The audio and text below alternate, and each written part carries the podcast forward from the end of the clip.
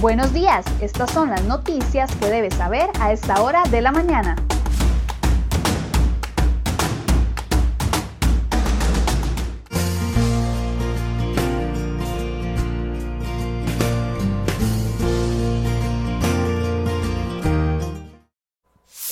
Lunes 12 de octubre, muy buenos días. Muchas gracias por iniciar la semana informándose con CR Hoy Noticias.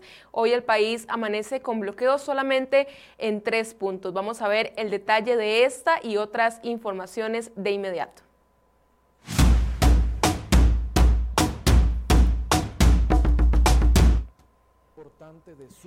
Tras 11 días de bloqueos y protestas en el país, este domingo el presidente de la República, Carlos Alvarado, salió en cadena nacional para volver a pedir un diálogo multisectorial. Según el mandatario, la intención es llegar a acuerdos que permitan una estabilidad económica y fiscal. El presidente dijo que se compromete a que las acciones de política pública que diseñen se enmarquen dentro de los acuerdos del diálogo multisectorial. Eso sí, aseguró que en los temas en los que no se llegue a un acuerdo, el Poder Legislativo y Ejecutivo tendrán libertad de actuar. Según el último reporte del Ministerio de Seguridad Pública, se mantienen los bloqueos en tres puntos de la zona sur, el Ceibo en Buenos Aires, Loma Verde en Pérez Celedón y Paso Canoas frente a la aduana panameña.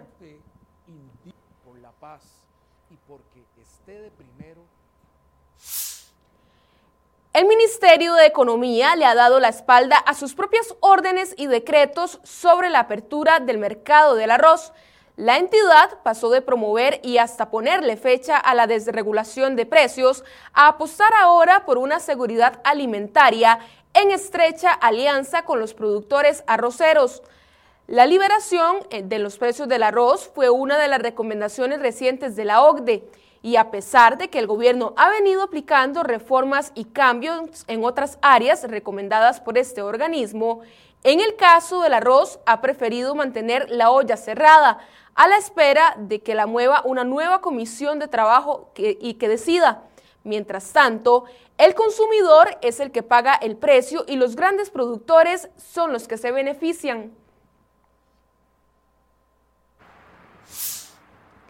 La Comisión de Asuntos Hacendarios de la Asamblea Legislativa dictaminó el proyecto de ley de rescate de las finanzas del ICE y sus empresas. La proponente de la iniciativa, la diputada Silvia Hernández, afirma que en caso de prosperar, la propuesta incidiría a la baja en las tarifas que el ICE le cobra a sus clientes ese objetivo se alcanzaría gracias a que el proyecto permitiría al ICE reestructurar sus financiamientos como créditos, fideicomisos, titulaciones y arrendamientos, entre otros esquemas. El proyecto pretende obligar al ICE y a sus empresas a que los créditos que obtengan para adquirir activos tengan plazos los más cercanos posible a la vida útil de los activos que se financian.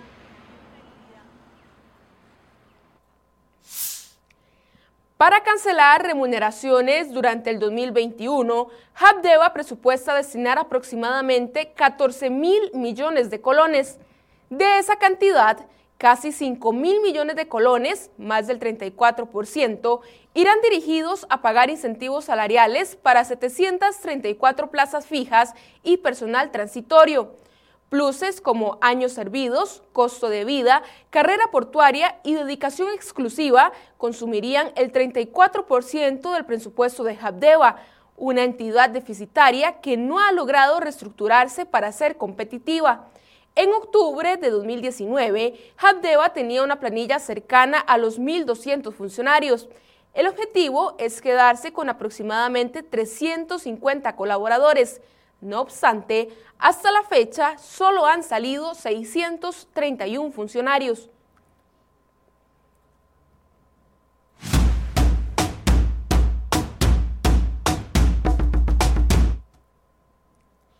La Policía de Control de Drogas decomisó más de 2.9 toneladas de droga que pretendían llevar hasta Bélgica en un contenedor que transportaba banano en el muelle de APM Terminals en Limón. Los oficiales se percataron por medio del análisis y selección de varios contenedores para ser escaneados. A través de un análisis en el Centro de Inspección Remota, se observaron anomalías en un contenedor que pretendía salir de Costa Rica este domingo hasta la ciudad de Amberes, en el continente europeo. Este fin de semana, Gendry Vázquez despidió a su hija Alison Bonilla, desaparecida y asesinada el pasado 4 de marzo. La madre de Allison y otros familiares bajaron hasta el fondo del botadero donde fueron hallados los restos del cuerpo de la joven y levantaron un altar para honrarla y despedirla. Y en otras informaciones, el Ministerio de Seguridad abrió una investigación por un video que muestra la detención de una mujer en San Carlos. La mujer bloqueaba la vía como parte de las, de las protestas de los últimos días, pero ahora Seguridad analiza si hubo abuso de la fuerza por parte de un oficial durante la aprehensión. Este lunes, las autoridades del Ministerio de Salud darán la actualización de los datos de casos COVID-19 en el país. El reporte más reciente fue entregado el sábado, cuando el país llegaba ya a 87.439 casos confirmados. La cifra de recuperados es de 52.669, mientras que la de personas hospitalizadas, 547. De ellas, 195 pacientes están siendo tratados en unidades de cuidados intensivos.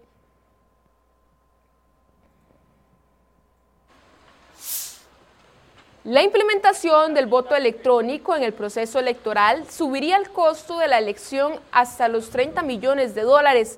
Héctor Fernández, director del registro electoral del tribunal, señaló que debido a la crisis económica que afronta el país, asumir un proyecto de este tipo no es posible. De acuerdo con un estudio de factibilidad, solo para implementar el voto electrónico en un 40 o 50% de las juntas, el país requeriría de unos 30 millones de dólares.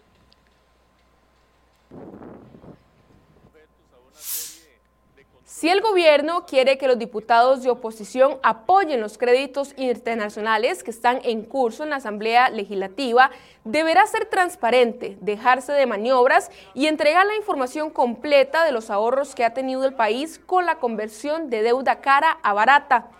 Así de claro lo advierten los legisladores que forman parte de la Comisión de Asuntos Hacendarios del Congreso. Esa condición la señalaron después de denunciar una maniobra del gobierno para disponer de 51.173 millones de colones ahorrados en intereses por el cambio de deuda para seguir financiando gasto corriente.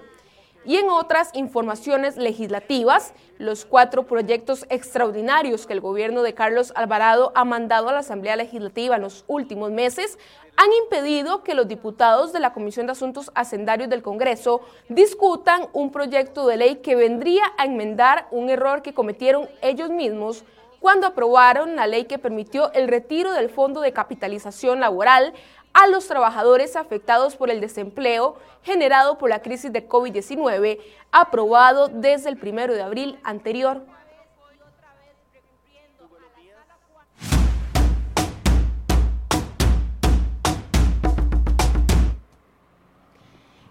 Ministerio de Hacienda corrió a actualizar el valor de los vehículos ante la posible aprobación del proyecto de ley que reduciría el monto del marchamo para el año 2021.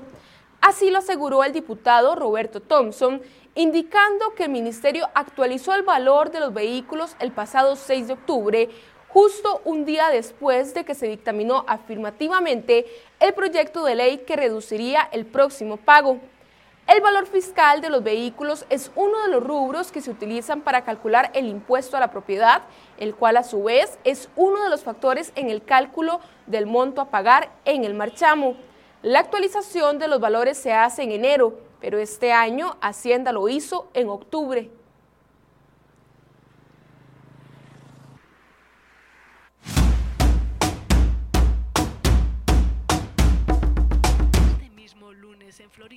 El presidente de Estados Unidos, Donald Trump, dijo el domingo que ya es inmune al COVID-19 en un esfuerzo por demostrar su fortaleza para luchar contra su oponente demócrata Joe Biden en la recta final hacia las elecciones del 3 de noviembre.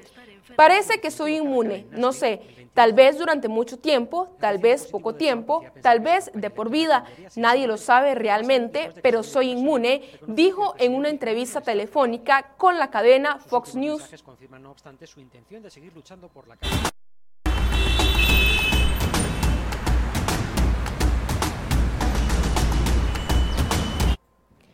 7 y 30 minutos de la mañana realizamos en este momento el reporte del tránsito. Iniciamos en el sector de Taras, la vista hacia Ochomogo, donde vemos condiciones bastante favorables para todos los conductores que transitan por esta zona. Continuamos el recorrido en Barrio Chino, la vista al oeste, donde aquí sí vemos un poco más de carros, un tránsito un poquito lento en esta zona. Y ahora nos vamos hasta el sector de boliche de Cariari, esto es la vista hacia San José, donde son bastante favorables las condiciones del tránsito para todos los conductores que están intentando ingresar a la capital. Y finalizamos este recorrido en la Panasonic, la vista hacia Belén, donde aquí también vemos un tránsito bastante despejado. Normalmente en esta zona se reportan muchas presas en la mañana, pero hoy vemos que el tránsito es bastante fluido.